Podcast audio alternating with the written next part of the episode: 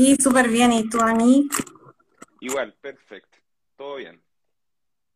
Un poco largo el nombre de la comisión. Sí, no, lo- lo- ahí algo pasó ahí con los nombres de las comisiones porque como que no hay ninguna comisión con nombre corto. No, eh, bueno, eran problemas de ponernos de acuerdo ahí, entonces poníamos todos los nombres, pero ya ahora vamos logrando más consensos y cada vez vamos haciendo más, más, más pequeñas lo- los nombres y, y ese tipo de cosas. Buenísimo. Convencional, ¿dónde la pillo? ¿Está en la región de Aysén? ¿Está en Santiago? ¿Dónde está? En Santiago. O sea, Ya. es que estamos trabajando de lunes a lunes y si me fuese el sábado sería ridículo porque tendría que volver el domingo probablemente en el de mediodía. Convencional, ya estamos en la segunda mitad de este proceso de convención constitucional y ha estado sujeto a bastante polémica, por lo menos a través de los medios, que, que el rechazo crece, se agarran aquí, que se agarran allá, que rechazan propuestas. ¿Usted cómo ve el ambiente dentro de su comisión y también dentro de la convención constitucional? ¿Es tan calcado como se muestra a través de la prensa? No, para nada. Afuera se muestra como si esto fuese una bolsa de gatos con gente que no conversa entre sí. eh, y no es así. De hecho, en nuestra comisión tenemos muy buena relación entre todas y todos los convencionales, tanto así que llegamos a un consenso y presentamos una indicación con, con la derecha. No una, sino que 54 indicaciones para un, un bloque completo de gobiernos locales. Y bueno, respecto al pleno, yo siento que está la misma, el mismo espíritu de colaboración entre los convencionales. ¿Y cómo ve a veces las críticas que salen de algunos sectores, a mi parecer quizás más extremos, que critican lo que usted, por ejemplo, acaba de señalar, de que lograron un acuerdo con la derecha? ¿Cómo se maneja eso eh, ante la, ante la opinión pública, digamos?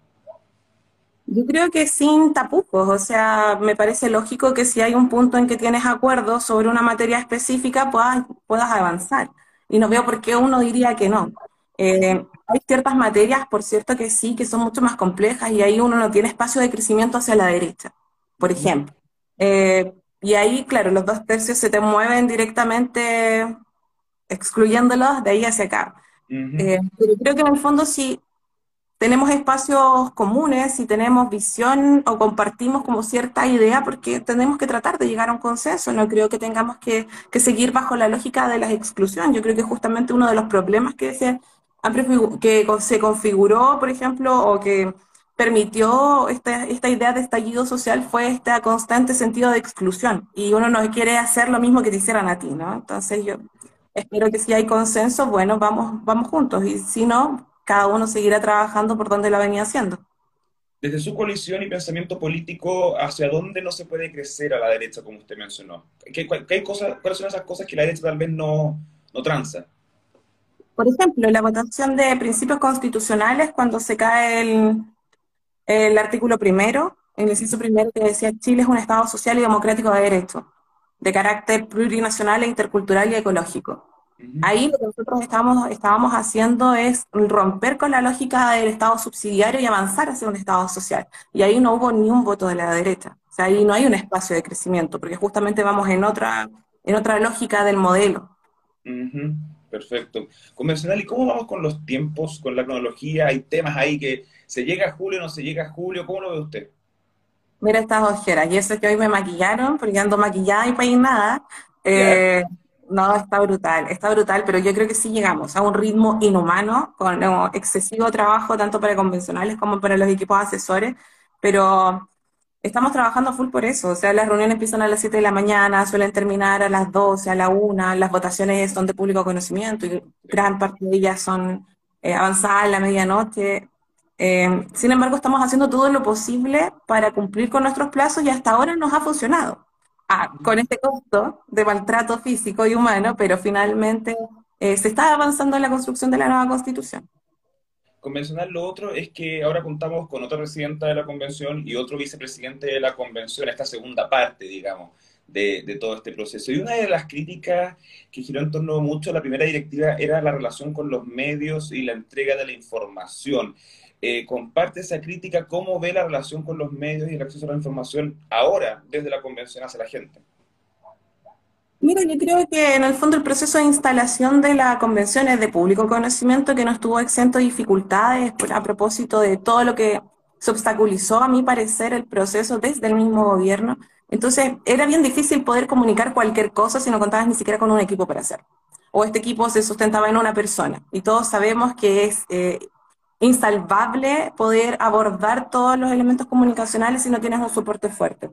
Yo creo que ahora eh, ya hemos avanzado bastante más en esa materia. Seguimos siempre estando un poquito al debe porque el ritmo de la convención es un ritmo, diría yo, incomunicable. Como muy pocas personas logran seguir todo el proceso a menos que efectivamente estén atentas y atentos a, a cada una de las votaciones. Recordemos que son siete comisiones que están de manera simultánea y están pasando todos los informes y después viene el informe de reemplazo y el informe de la indicación y que ahí te vas perdiendo un poco eh, en el proceso, pero yo creo que se ha avanzado en materia comunicacional, em, se está comunicando mucho más claro y mejor qué está pasando y por qué están sucediendo las cosas, y yo creo que ese es un buen ejercicio de mira al plebiscito de salida.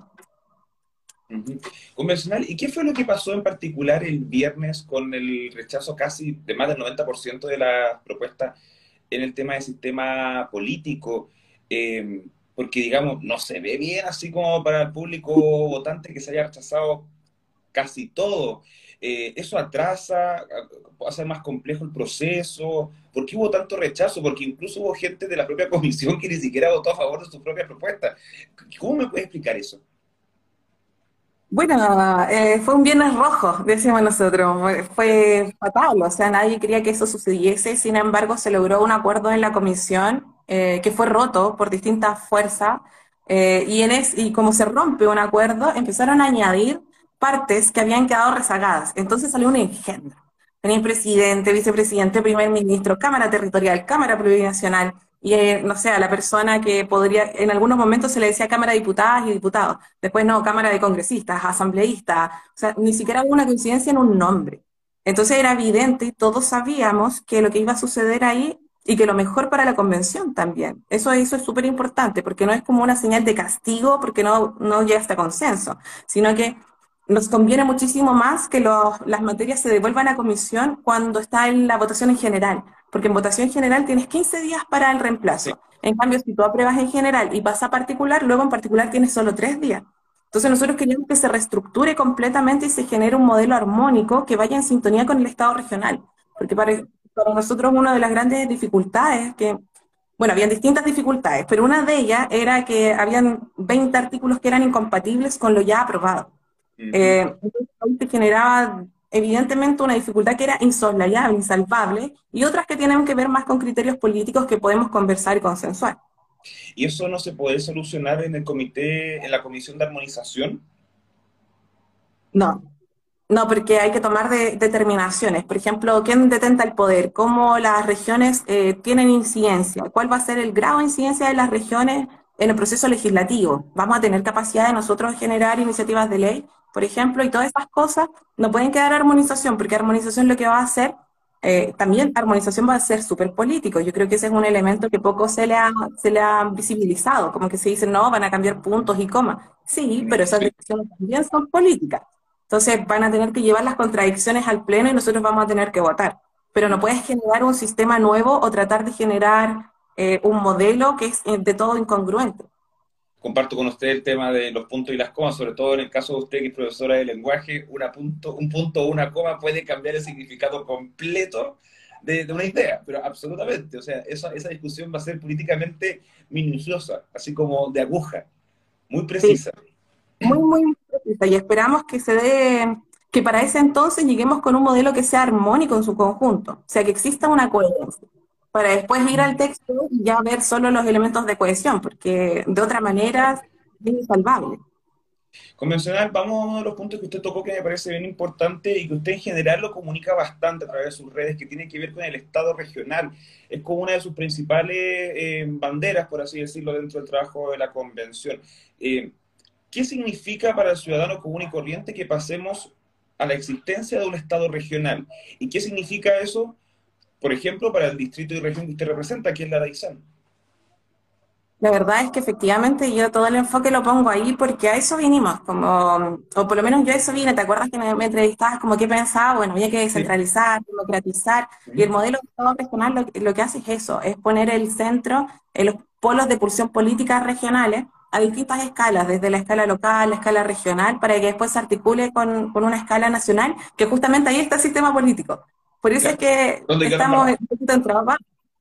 Claro, hasta ahí, ahí quedó el caos, pero desde abajo hacia arriba vamos bien. Hemos estado construyendo desde lo local hacia lo regional y, y en términos súper concretos vamos a tener mayores capacidades de eh, tomar decisiones, decisiones administrativas, decisiones políticas, decisiones de fiscalización, normativas también.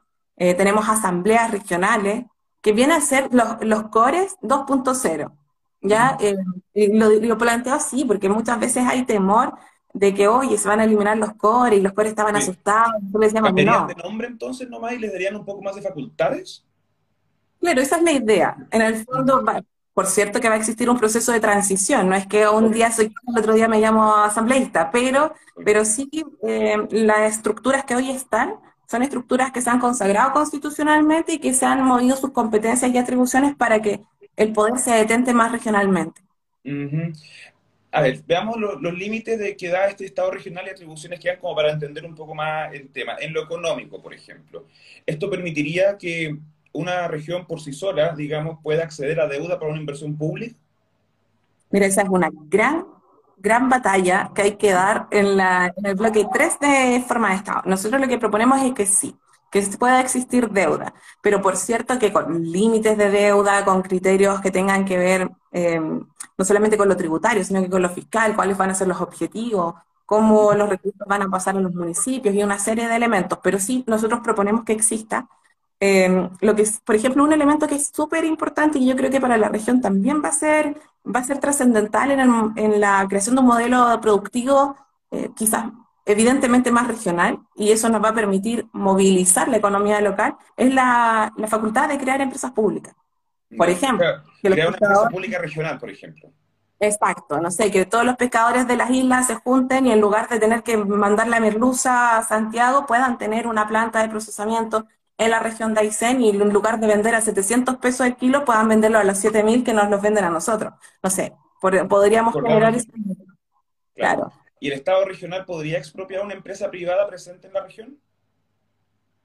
Oye, qué buena pregunta. No, no se puede. No, o sea, todavía no estamos en, en, esos, en esos términos de, de, la conversación. O sea, todo lo que tiene que ver un poco más con, con, lo tributario en específico es una conversación que va en el otro bloque, pero nosotros ahí proponemos, por ejemplo, que esto también es una, una de las gracias que tiene el modelo de Estado regional, es que existe una eh, recaudación centralizada. Ya se, el erario público recauda, pero luego hay principios redistributivos para la región, para la región y la comuna.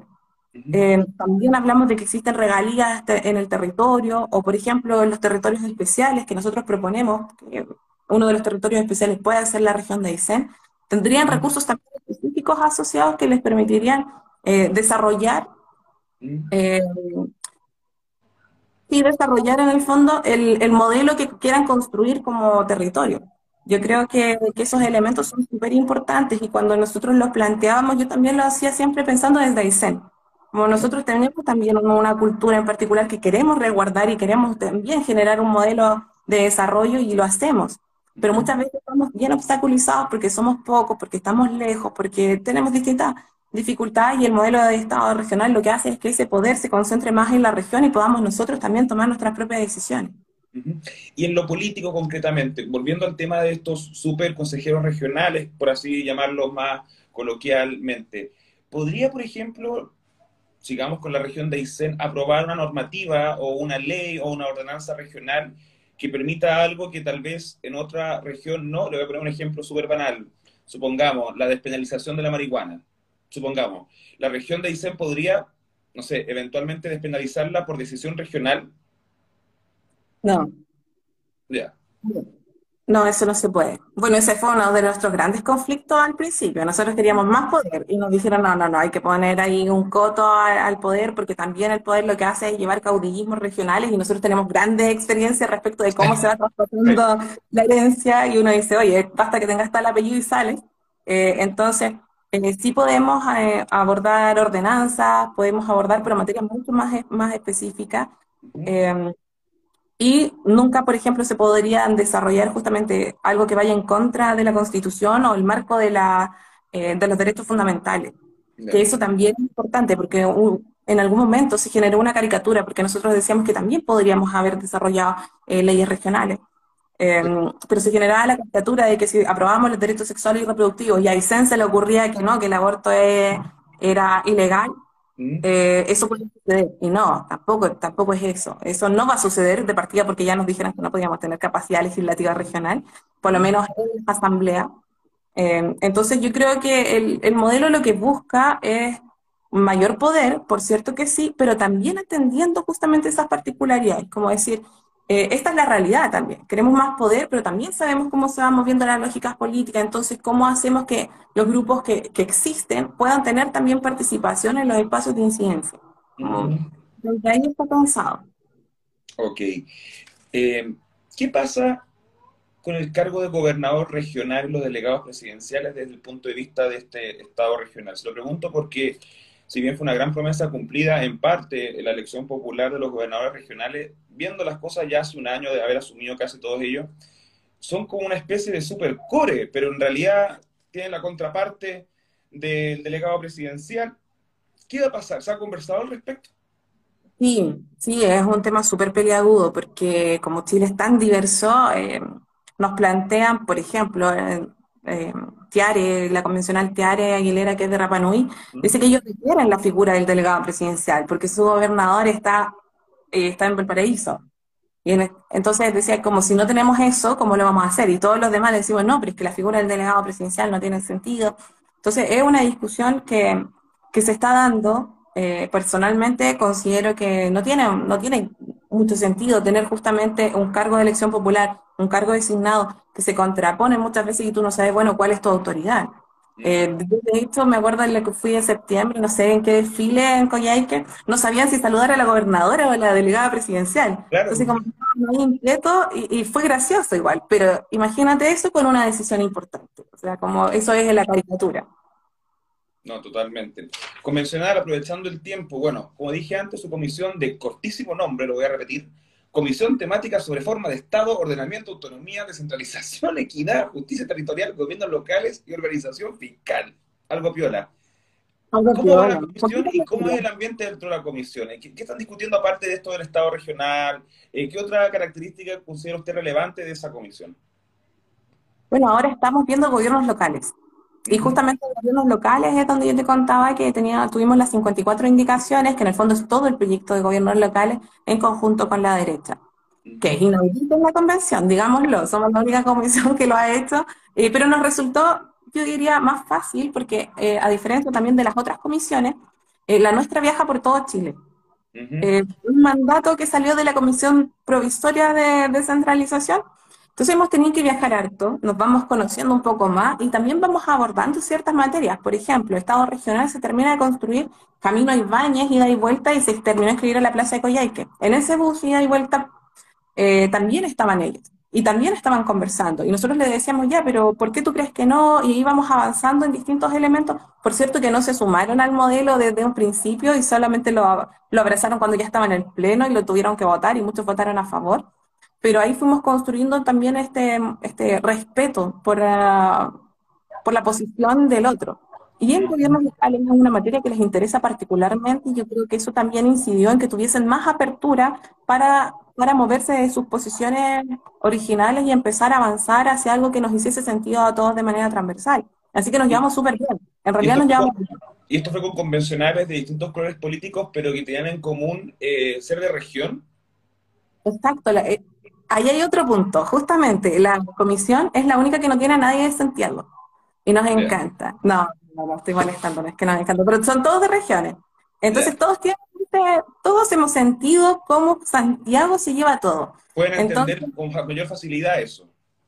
Claro, completamente. Entonces tenemos un, un, sentido o una vivencia probablemente con muchos matices, por cierto que sí, pero que todos decimos, bueno, en algún momento la centralización nos afectó. Entonces, eso también es otro elemento que nos ayuda a buscar consenso. Eh, evidentemente, muchas veces tenemos diferencias ideológicas que son profundas, pero eh, sabemos que nos vamos a no vamos a cambiar eso en esa comisión, entonces vamos a buscar distintos puntos de encuentro y ahí la disposición que, que todas y todos han tenido al trabajo ha sido súper positiva. Convencional, ya para ir acabando, le tengo dos preguntas. Uno, en torno a su trabajo de difusión de información. Yo tengo entendido que una de las convencionales que más dispone eh, tiempo, digamos, eh, para recorrer la región y encontrar a las personas cara a cara, por así decirlo, en, en la semana que corresponde, para dar los avances, para contar los avances de la, de la convención en radios comunales, radios regionales, radios municipales, etcétera. En Aysén, que es la región que usted representa, ¿cómo percibe que ha recibido la gente lo que usted les cuenta?